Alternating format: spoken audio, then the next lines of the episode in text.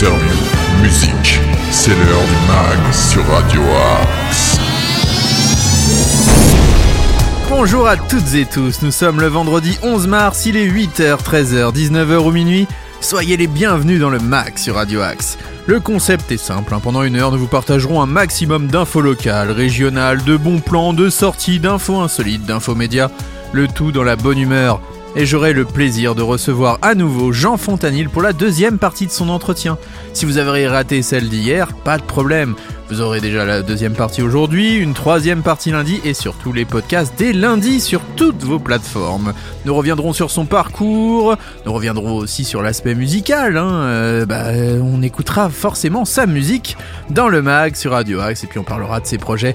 Vous verrez tout ça un petit peu plus tard dans l'émission. Mais le mag, oui, je vous en parlais, c'est une playlist musicale que vous n'entendrez nulle part ailleurs, un mélange d'artistes internationaux, de talents régionaux pour le plus grand plaisir de vos oreilles. D'ailleurs, si vous êtes un artiste, un commerçant, un artisan ou autre et que vous souhaitez faire la promotion de votre activité ou encore diffuser votre musique, eh bien envoyez-nous un message accompagné d'un titre en MP3 ou plusieurs, hein, si vous en avez plusieurs. Euh, bah, plus on est fou, plus on rit, j'ai envie de dire. Et avec un petit message et une bio à l'adresse suivante progradioax78@gmail.com. Je répète progradioax78@gmail.com. Vous pouvez aussi laisser des dédicaces sur le site de Radio Axe et sur l'application. Je crois que je vous ai tout dit. Il est temps de lancer cette émission en musique justement avec Florence and the Machine. J'adore cet artiste et j'espère que vous l'aimerez aussi. C'est You've Got the Love pour mettre un petit peu de bonne humeur pour finir cette semaine. Surtout en cette période assez morose, ça va faire du bien. Florence and the Machine, c'est maintenant dans le mag sur Radio Axe. Sometimes I feel like throw my hands up in the air. I know I can count on you. Sometimes I feel like saying, Lord, I just don't care. But you've got the love I need to see me through. Sometimes it seems the going is just too rough.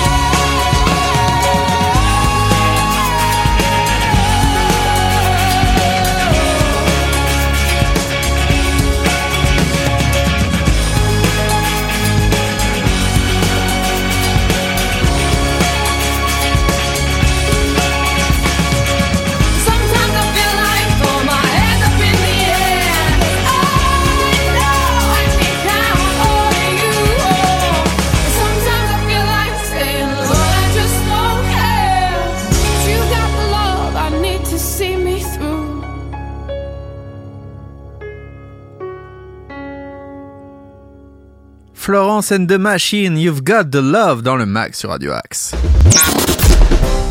Tous les styles de musique sont dans le mag sur Radio Axe. Le mag, ce sont aussi des actus locales et régionales dispensées par notre ami Arnaud Joly. C'est à toi Arnaud. Les infos sartrouvilloises. Ce dimanche 13 mars, la pharmacie de garde la plus proche sera la pharmacie du Printemps, 155 boulevard Henri Barbus à Sartrouville. Téléphone au 01 39 15 32 98. Le planning est susceptible de varier. Il est recommandé d'appeler avant de vous déplacer. La ville de Montesson organise les rencontres du bénévolat samedi 12 mars de 10h à 16h sur le terrain de football du parc des Sophoras. Vous souhaitez vous rendre utile et aider les associations de votre ville? Venez rencontrer les associations montessonnaises autour d'un café lors de la première édition des rencontres du bénévolat. Composter, c'est le geste du quotidien pour réduire entre 30% et 40% le volume des déchets végétaux, épluchures de légumes, déchets de cuisine et de jardin. La communauté d'agglomération Saint-Germain-Boucle de Seine vous aide à vous équiper d'un composteur en vous proposant des modèles à prix réduit. Vous pourrez également participer à une initiation à la pratique lors du retrait de votre composteur. Merci beaucoup Arnaud Joly pour ces local news et on va continuer avec l'agenda local. Le MAG, l'agenda. Avec notamment l'improvisation théâtrale le samedi 12 mars. Vous participez à des jeux collectifs en famille pour libérer l'imaginaire et stimuler votre concentration avec l'improvisation théâtrale. Alors comment appréhender la prise de parole en public, la confiance et l'estime de soi? C'est pour les parents et les enfants à partir de 6 ans. À la maison de la famille, c'est 10h à 12h, 5 euros le binôme par enfant et 2 euros par enfant supplémentaire. N'oubliez pas de vous inscrire. Un atelier relooking de meubles maintenant. C'est encore une fois samedi. Découvrir les outils et techniques pour peindre un meuble comme un pro. Donc venez découvrir ces différentes techniques et n'hésitez pas à venir en tenue décontractée, des vêtements et chaussures qui ne craignent pas les risques de projection. C'est gratuit mais il faut s'inscrire. C'est encore une fois à la maison de la famille à Sartrouville. Enfin les ateliers en mouvement, c'est un des ateliers de yoga parents-enfants. Un beau moment de détente et de partage en famille tout en développant votre motricité. Pour les parents et les enfants de 3 à 6 ans, à la maison de la famille de 11h à 12h, c'est 5 euros le binôme par enfant et 2 euros par enfant supplémentaire. N'oubliez pas de vous inscrire et de vous renseigner sur le site de Sartrouville, de la mairie de Sartrouville. Vous retrouverez toutes les informations nécessaires comme je viens de vous le donner dans l'agenda. On va continuer en musique avec un artiste qui nous a contacté, c'est Fabien Secchini. Alors Fabien Secchini, il nous envoie un titre pop à ambiance presque variété parfois, euh, mais de la pop euh, comme on aime, j'ai envie de dire. Si vous avez envie de nous contacter sur Radio Axe, c'est progradioaxe78@gmail.com. Je répète, progradioaxe78@gmail.com et vous pourrez faire partie de cette playlist des jeunes talents de Radio Axe comme Fabrice Sekini qu'on écoute tout de suite.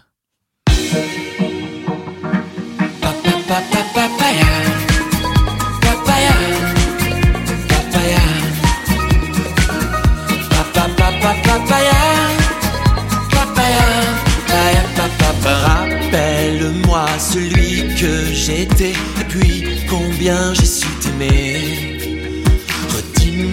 Les mots qui n'étaient qu'à nous, j'ai peur de les avoir oubliés. Emmène-moi voir l'océan, les pyramides et l'air du temps.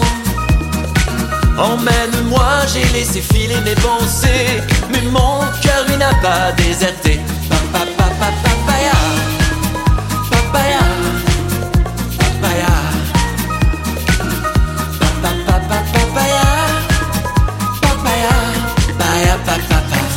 Redonne-moi toutes les chansons que je chantais à la maison. Tu peux raconter toutes nos années, le jour et l'heure du premier baiser. Emmène-moi voir l'océan, les pyramides et l'air du temps. Emmène-moi, j'ai laissé filer mes pensées, mais mon cœur lui n'a pas déserté. Danse et danse autour de moi, tourne, tourne, t'arrête pas. Et prends ma main et guide l'art et apprends-moi les goûts, les couleurs et évade-moi. Car l'homme dans la glace à côté de toi, je ne le reconnais pas. Murmure-moi le nom de nos enfants, dis-moi s'ils sont mariés à présent. Et ne sois pas triste si mon regard se vide, c'est toujours dans le fond de tes yeux que j'existe. Emmène-moi voir l'océan, les pyramides et l'air du temps. Emmène-moi, j'ai laissé filer mes pensées, mais mon cœur lui n'a pas déserté. Emmène-moi voir l'océan, les pyramides et l'air du temps. Emmène-moi, j'ai laissé filer mes pensées, mais mon cœur lui n'a pas déserté. Emmène-moi voir l'océan, les pyramides et l'air du temps. Emmène-moi si ma mémoire s'en est allée. Mon cœur lui n'a pas déserté. Papa, papa, papaya. Papaya. Fabien Sekini, emmène-moi. News, bon plan, interview, musique, c'est dans le mag sur Radio Axe. Et maintenant, c'est l'heure d'une petite info insolite. L'info insolite. Je vais vous parler d'un appartement de 7 mètres carrés vendu plus de 100 000 euros aux enchères, c'est à Londres. Et oui, un appartement londonien de seulement 7 mètres carrés a été vendu ce mercredi 23 février, enfin vendredi, mercredi 23 février dernier, excusez-moi, pour 90 000 livres, soit 107 000 euros. C'est 80% de plus que son prix de vente initial fixé à 50 000 livres par My Auction, le site chargé de la vente. Ce micro-logement situé dans le quartier Lower Clapton est l'appartement le plus petit jamais vendu dans la capitale britannique. Euh, c'est le Guardian qui l'explique, hein, c'est relayé par West France, il comporte tout juste un lit mezzanine au-dessus d'étagères et de tiroirs, un micro-ondes, il y a aussi une minuscule pièce avec une douche, des toilettes et un lavabo. Le petit appartement illustre l'augmentation du prix de l'immobilier dans la capitale britannique. Il avait été acheté par le précédent propriétaire pour 103 500 livres sterling, soit environ 124 400 euros en mai 2017. Pour rentabiliser son investissement, il avait fixé le loyer mensuel à 800 livres sterling, environ 960 euros par mois. D'après l'Office britannique des statistiques nationales cité par le Guardian, le prix de vente des maisons du Royaume-Uni a augmenté de 2,3% rien qu'en février 2022, un record absolu. La mise sous tension du marché immobilier de la Grande-Bretagne s'explique en partie par la pénurie des biens par rapport à la demande. Selon le site des petites annonces immobilières Zoopla, les volumes mis en vente auraient chuté de 25% en un an. Face à l'envol des prix de vente de logements et des loyers, de plus en plus de locataires se tournent vers les micro-logements.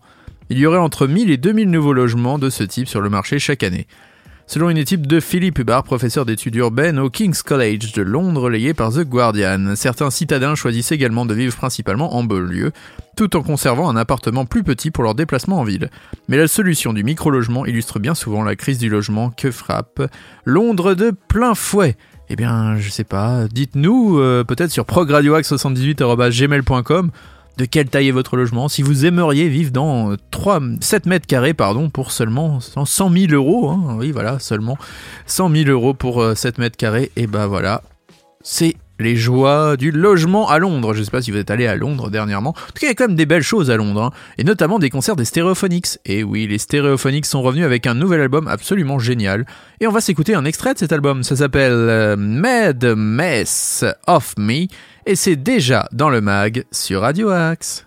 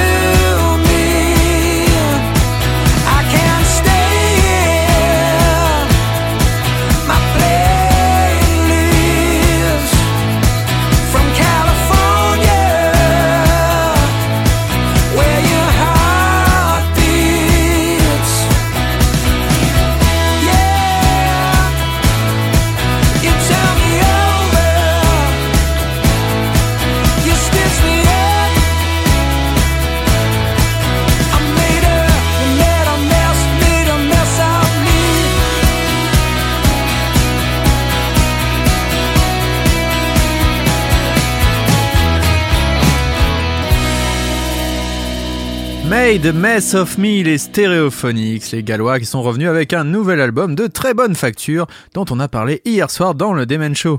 Allez, maintenant, place à la suite. Le meilleur de la musique est dans le mag sur Radio Axe. Le mag, l'interview. Deuxième partie de notre entretien avec Jean Fontanier, nous allons aborder sa carrière artistique, mais tout d'abord sa collaboration avec United Guitars. Et ça s'appelle Boulevard des Onanistes, c'est avec Régis Savigny et c'est maintenant dans le mag.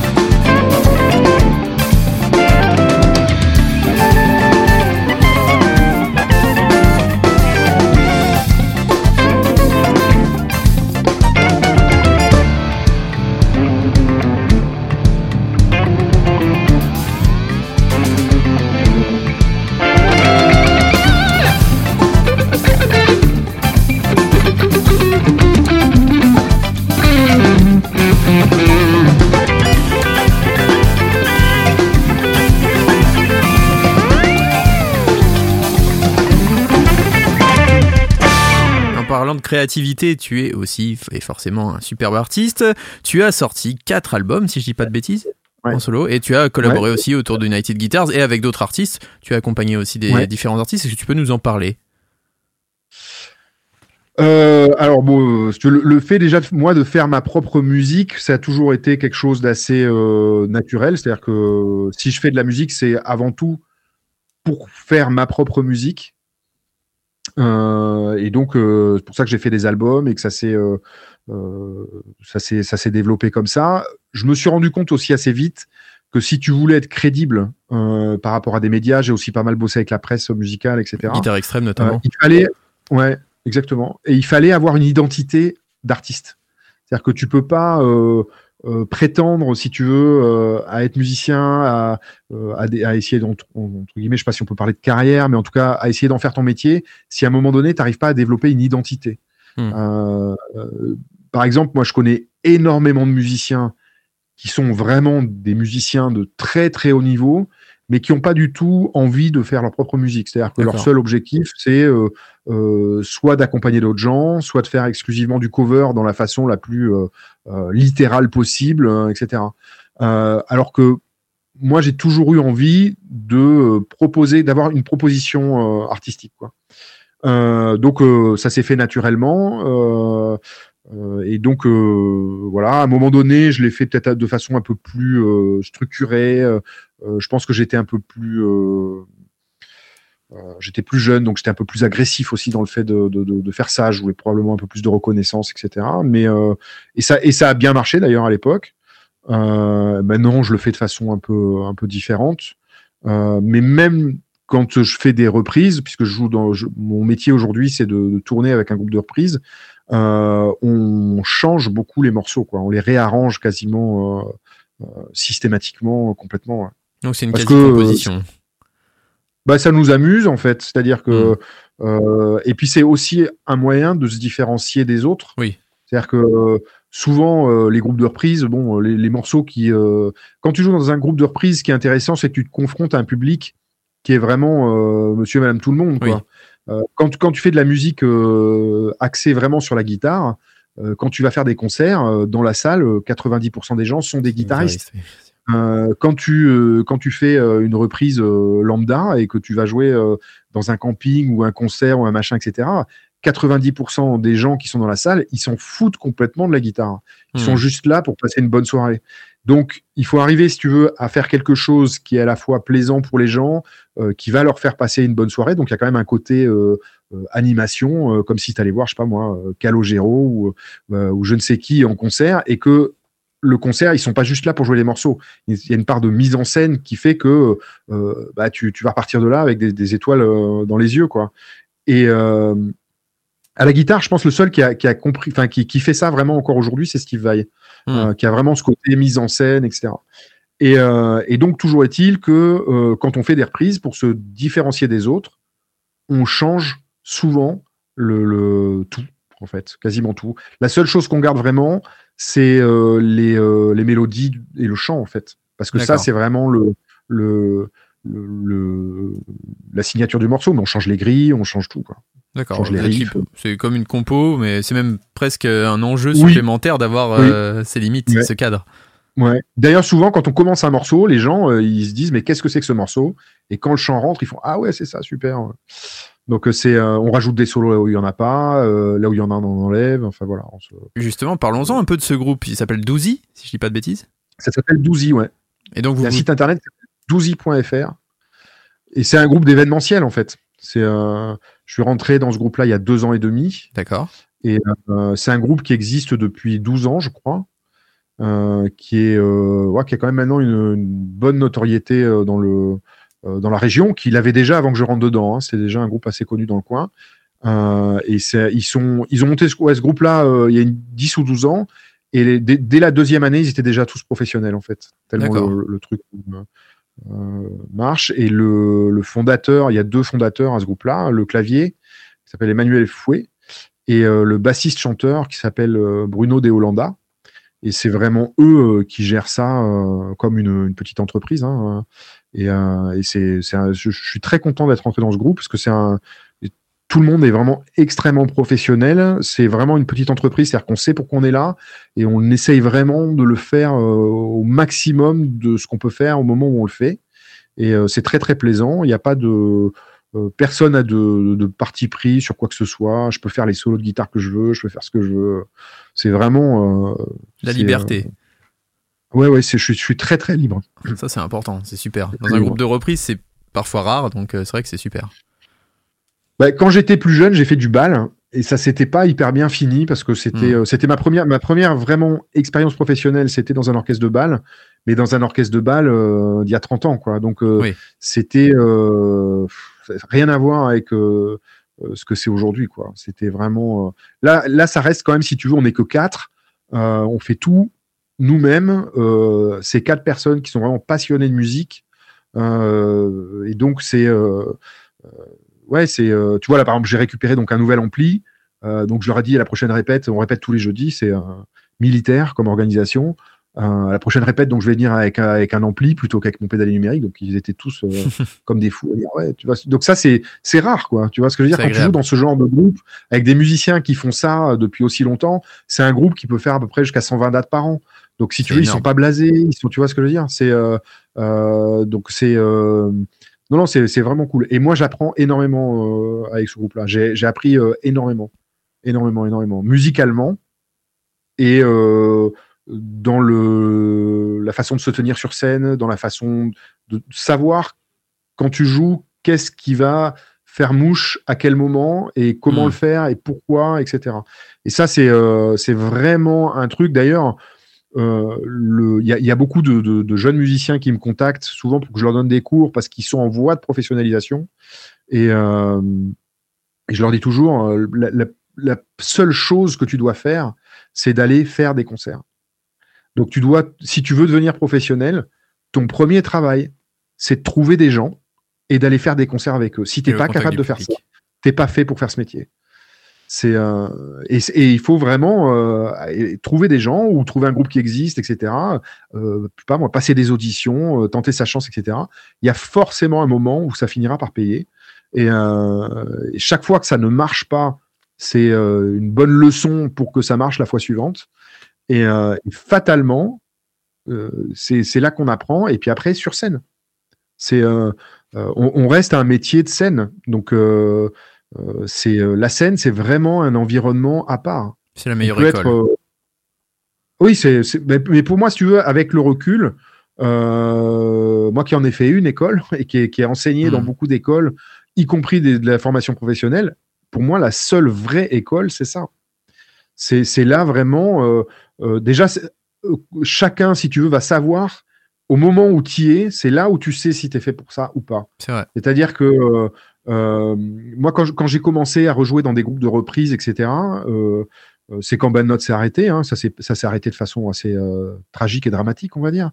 Et, euh, donc j'avais besoin de bosser, de bosser, de bosser, parce qu'il fallait que je gagne ma vie. Et quand je me suis remis à tourner avec ces groupes-là, c'est là que je me suis rendu compte, je me suis dit, mais en fait, c'est ça que j'aime faire. C'est là que je veux être.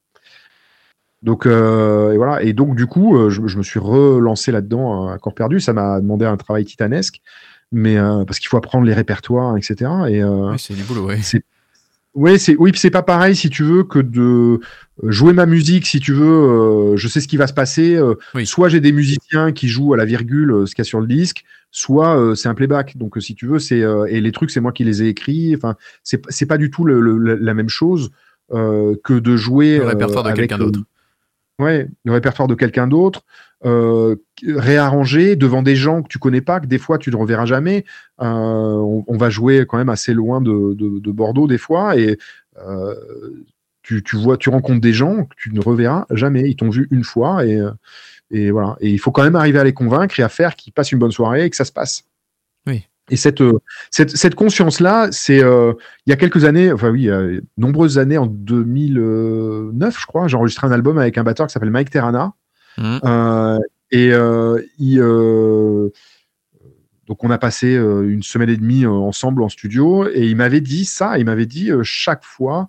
il en fait, il m'a, quand on a enregistré, la première question qu'il m'a posée, c'est est-ce que j'étais marié? Je lui ai dit oui. Il m'a dit c'est dommage. Il a dit t'as des enfants? Je lui ai dit bah, ma, ma femme est enceinte, elle accouche dans trois mois. Il m'a dit ah C'est vraiment dommage.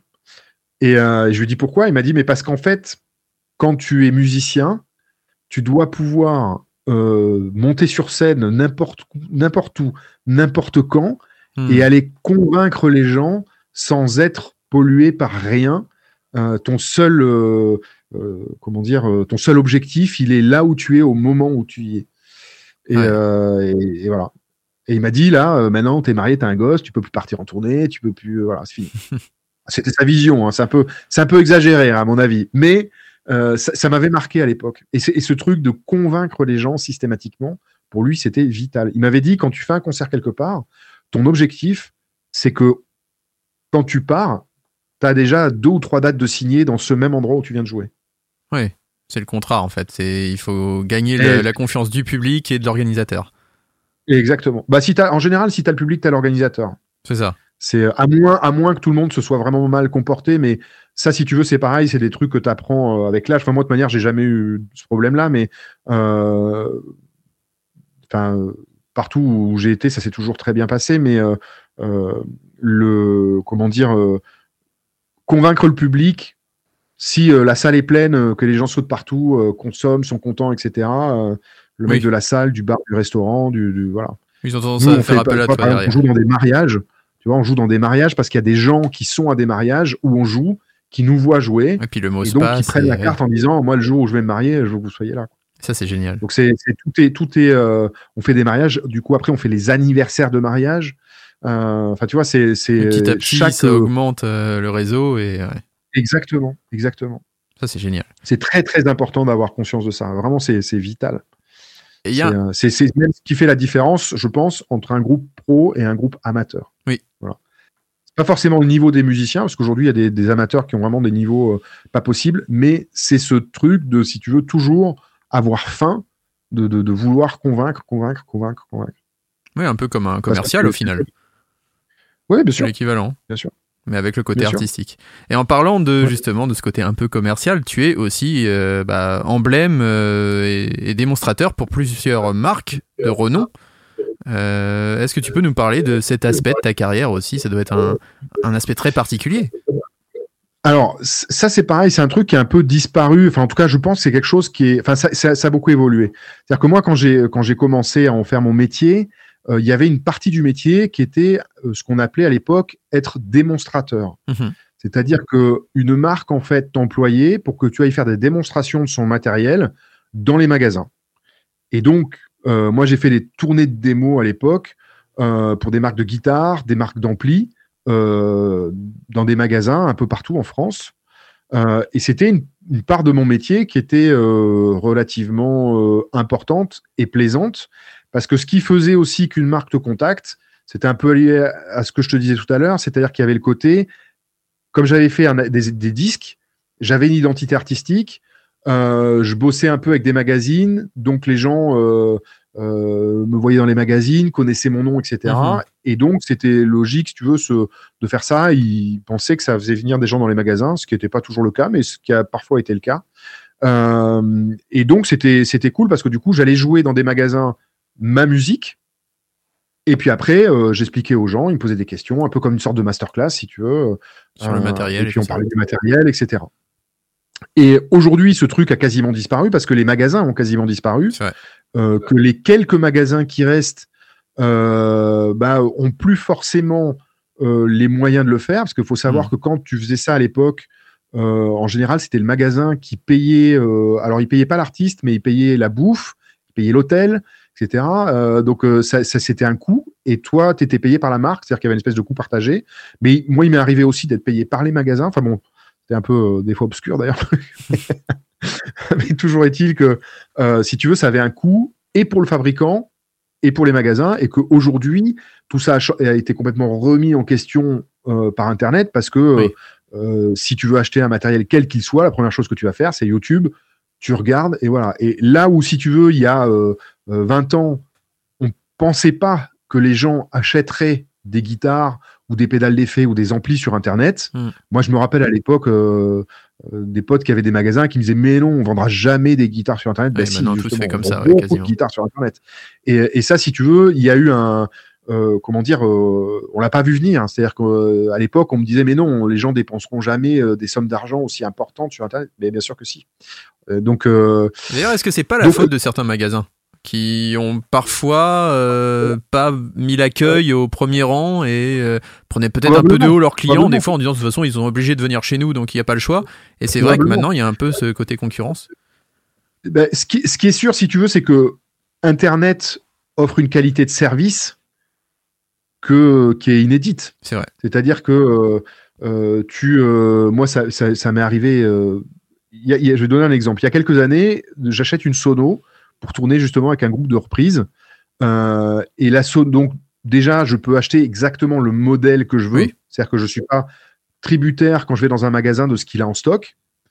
Euh, je peux vraiment choisir mon modèle, etc. La sono arrive et il y avait une enceinte qui marchait pas, je crois.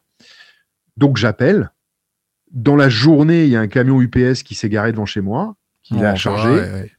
Et trois jours après, j'avais une sono neuve. et ça en Ça, magasin veux- ça marcherait pas Dans, dans un magasin, donc déjà, il faut que tu ailles en ville. Alors moi, Ouais. j'habite euh, dans la campagne autour de Bordeaux, donc c'est-à-dire qu'il faut que j'aille dans Bordeaux. Donc avec un peu de chance, je vais me prendre un PV ou un truc, un machin. Il faut que je paye du stationnement, etc. Je vais aller dans un magasin où je vais peut-être pas trouver le modèle que je veux, donc je vais prendre ce qu'ils ont. Donc déjà, je vais faire un compromis. Si le truc, j'arrive chez moi, le truc marche pas, faut que je le ramène. là ça dure trois Euh, semaines il un faut mois qu'il le renvoie en Voilà. SAV. Après, il faut que ça revienne. Enfin, ça va durer des semaines. Donc, si tu veux, c'est euh, aujourd'hui, on va être clair, il y a une qualité de service sur Internet qui est très difficile à atteindre pour les magasins. Euh, il y a quand même des magasins qui arrivent parce qu'après, il y a une histoire d'humanité aussi. Oui. C'est-à-dire que quand tu as été dans un magasin euh, où tu as un bon contact avec les vendeurs, où euh, ça se passe bien, les gens te connaissent, au bout d'un moment, ils savent la musique que tu écoutes, ils savent le matériel potentiellement qui peut t'intéresser, etc. Euh, Il y a vraiment un, ouais, un rapport avec le vendeur et un suivi avec le le- l'enseigne, etc., qui peut faire que effectivement, euh, euh, voilà. Après, il y a aussi une histoire de qualité de service. Euh, quand tu achètes une guitare, si dans un magasin toutes les guitares sont parfaitement bien réglées, etc.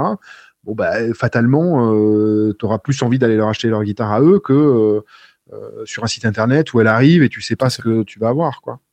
Donc euh, voilà. Après, euh, moi, je, moi, je, je, je, pense que les, les magasins ont un avenir euh, radieux devant eux à partir du moment où ils arrivent à offrir une qualité de service dans ce que ne peut pas faire Internet. Oui.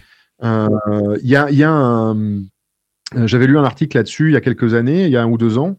Il y a un luthier au Canada euh, qui en fait a ouvert un magasin et il a mis son atelier de lutherie au milieu du magasin. ce qui est génial Et, et à côté de son atelier de lutherie, donc tu as l'atelier, euh, tu as une espèce de, de, de bar euh, où il est là en train de bricoler les guitares, les régler, etc. Et l'autre partie, c'est un bar. Donc c'est-à-dire que tu peux venir, et le voir voir un travailler coup, euh, il travaille, tu peux te dire, tiens, j'aimerais bien essayer la strat là, et machin, etc. Et ça, je pense que l'avenir Hmm. euh, de, de la vente d'instruments de musique en magasin, ça sera ce genre de choses. Et euh, alors que effectivement, euh, si tu veux aller dans un magasin qui, où de toute manière c'est très impersonnel, euh, c'est-à-dire que les vendeurs, bon, c'est pas, moi si tu veux, ils me connaissent tous les mecs dans les magasins, donc si tu veux, dès que je mets un pied dans les magasins, ils, ils me filent une guitare, un machin, Ouais, ils vont etc. sympas, Mais pour la plupart ouais. des gens, aller dans un magasin, dire je veux essayer une guitare, etc. C'est pas facile. Non. Tu vois, on peut être tu vois, les, très- les gens, on ils peut même être dégoûté hein. super. Ouais. Donc, si tu veux, c'est comment dire. Des fois, tu as des gens qui préfèrent acheter sur Internet parce que justement, ils sont pas confrontés, si tu veux, au regard de l'autre, Ça peut parfois être humiliant, pour un- notamment pour les débutants. Je sais que ça a été Bien souvent la, la réputation des magasins de Pigalle, notamment à Paris, où on avait l'impression un peu d'être très mal accueilli quand on était débutant et, euh, et ça faisait faire demi-tour. Il y a même certaines. Enfin, moi, j'ai des amis qui ont arrêté la guitare parce que c'était carrément humiliant de rentrer dans une boutique et d'avoir l'impression que le mec en face te prenait vraiment pour un con. Quoi. C'était- Absolument. Absolument. Donc tout ça, bon, je, pense- je pense que tout ça est quand même en train de disparaître et voire peut-être a disparu. Après, ça fait ça fait tellement longtemps. Moi, j'ai moi j'ai des potes qui ont des magasins, donc je vais les voir. Euh, et donc euh, quand je vais les voir, je vais, je vais voir mon pote, mais qui est dans son magasin. Mais c'est c'est euh, c'est vrai que à part quand je leur achète du matos à eux, c'est rare que j'achète du matos dans un magasin. D'accord. parce qu'en fait, c'est Puis toi, tu t'y connais en Ouais, plus, donc forcément, t'as peut-être un peu moins besoin de conseils aussi. euh. Oui, probablement. Après, euh, encore une fois, si tu veux, c'est un. euh, comment dire, bon, c'est un peu, c'est un peu, un peu extrême hein, ce que je veux dire. Il y a certainement des gens qui vont pas être d'accord avec ça, mais je, je, je, je vois pas encore aujourd'hui vraiment l'intérêt en fait. C'est-à-dire que Oui. moi, les, je- enfin, je, encore une fois, hein, je, je connais des, j'ai j'ai vraiment des bons potes qui, qui, quand ils vont écouter ça, ils vont me, ils vont m'engueuler. Mais euh, qu'est-ce qui, me, euh, comment dire, pourquoi j'irais en fait? Tu vois ce que je veux dire? C'est, je, Oui. je, je comprends pas. Oui, c'est vrai qu'il y en a plus. Alors il y a le côté défendre le fait qu'il y ait des magasins de musique, etc. Ok. euh, Oui, mais s'il y a une plus-value, il faut qu'ils apportent cette petite plus-value, quoi, au moins du contact, d'avoir des instruments peut-être qui ne sont pas référencés partout. Parce que par exemple, je dis n'importe quoi, mais d'aller acheter une Gibson ou une Fender, euh, bah, on peut la trouver partout, même libanaise bon marché, euh, ça va pas apporter grand-chose. Peut-être essayer de travailler avec des luthiers. Nous, je sais qu'on a Guitare Village euh, à Daumont qui fait un bon travail à ce niveau-là et qui essaye de mettre en avant Ouais. certains luthiers français, Ouais, ouais. essayer de bosser avec de... Et qui montent des kits aussi. euh, ouais. Voilà, c'est ça. des Oui, c'est vrai, ça. raison. Moi, je- de manière, ce qui est, ce qui est sûr, c'est que les grandes enseignes. Alors bon, après, euh, c'est un. euh, comment dire, les, les- les magasins, c'est particulier, mais aujourd'hui, si tu veux, on sait que grosso modo, quand tu as un magasin, euh, le type de guitare qui se vendent le plus, c'est quand même des formes Stratocaster ou des. Mm. Enfin, c'est ce genre de truc. Euh, éventuellement, euh, un truc qui ressemble à un Marshall. Et voilà, c'est-à-dire que 90% des gens, dans leur imaginaire, le- une guitare, c'est une strat et ça. Donc, quand ils vont vouloir acheter une guitare, c'est ça qu'ils qui, qui, qui vont chercher. Souvent, des budgets pas énormes. Euh, bon, si tu dois acheter une Squire euh, et euh, on va dire un, un- un kit plus ou moins débutant pour un gamin, euh, quelle est la différence entre aller dans un magasin et aller sur Internet? Aucun. Aucun, de toute Ouais, façon, je, c'est je des trucs pense sous qu'il n'y en a pas La guitare est énormément. même quoi. pas réglée, donc euh, ouais, non, de toute façon. Ouais.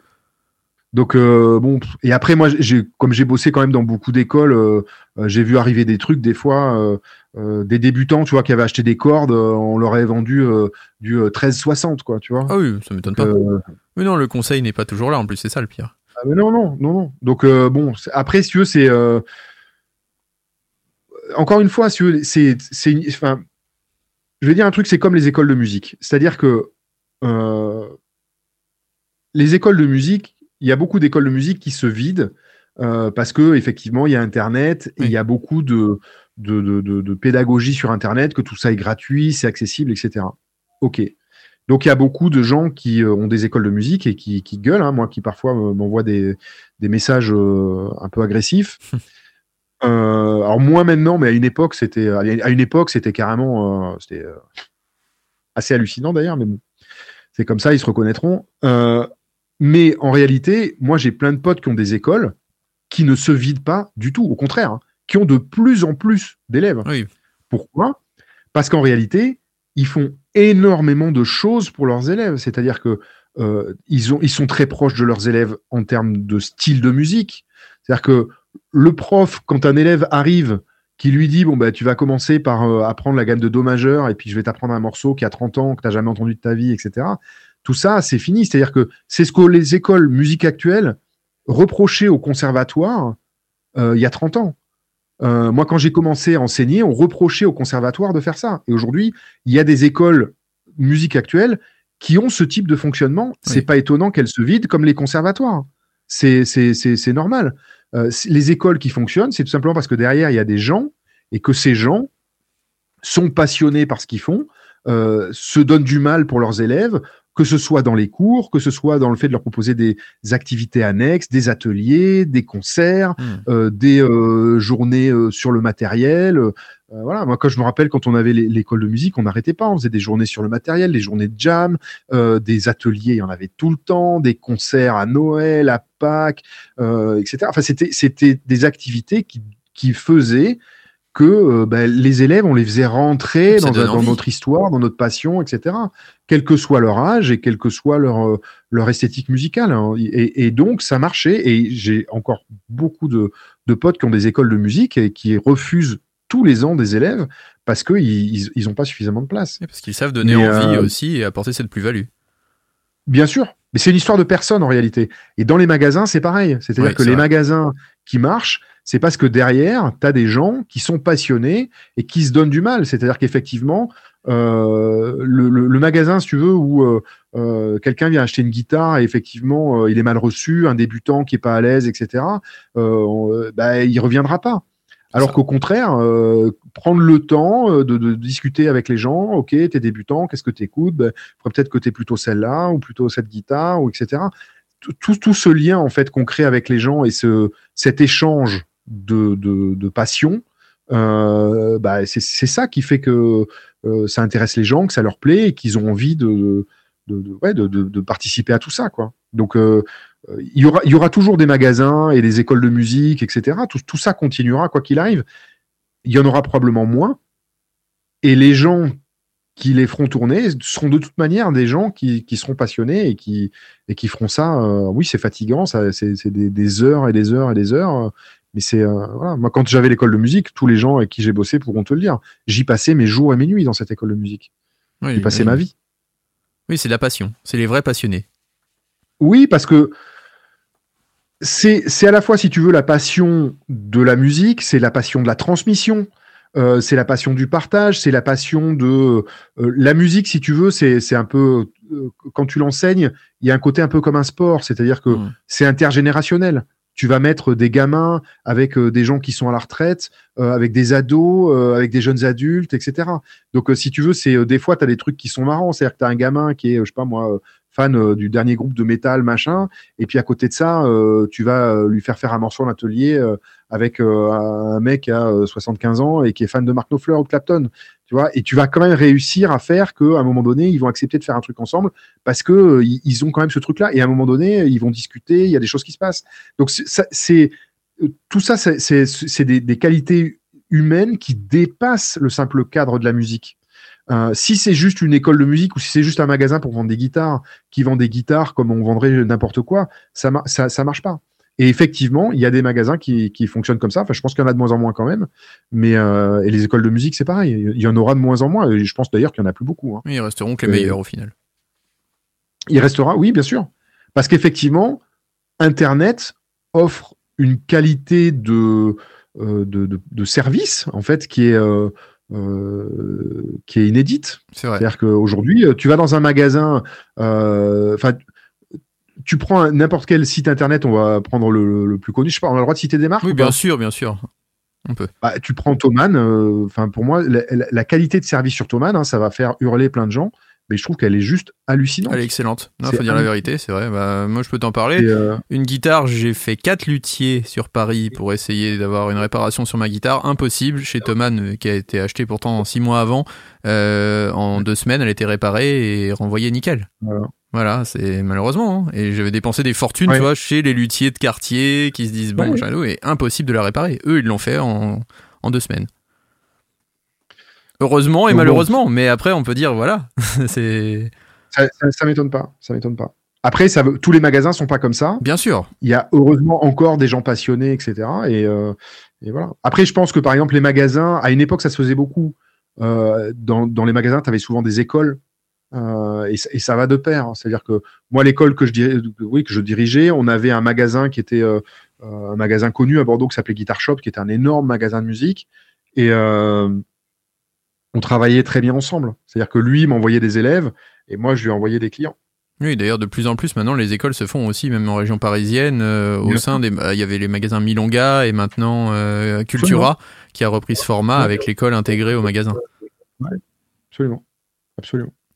Retrouvez la dernière partie de cet entretien avec Jean Fontanil lundi dès 8h sur Radio Axe. Et en attendant, bah, écoutons un peu de musique justement avec Jean Fontanil. Ça s'appelle Tricky Treat, c'est avec Pascal Vigné et c'est à l'occasion de United Guitars. Et c'est maintenant dans le mag.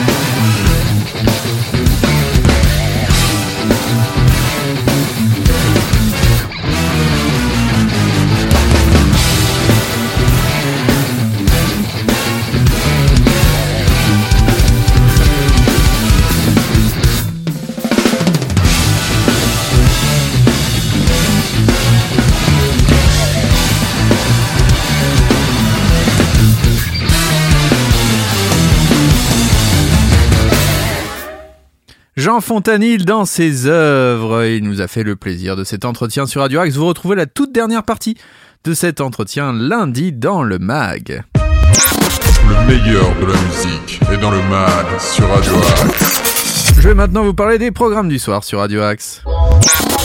Ce soir sur Radio Axe.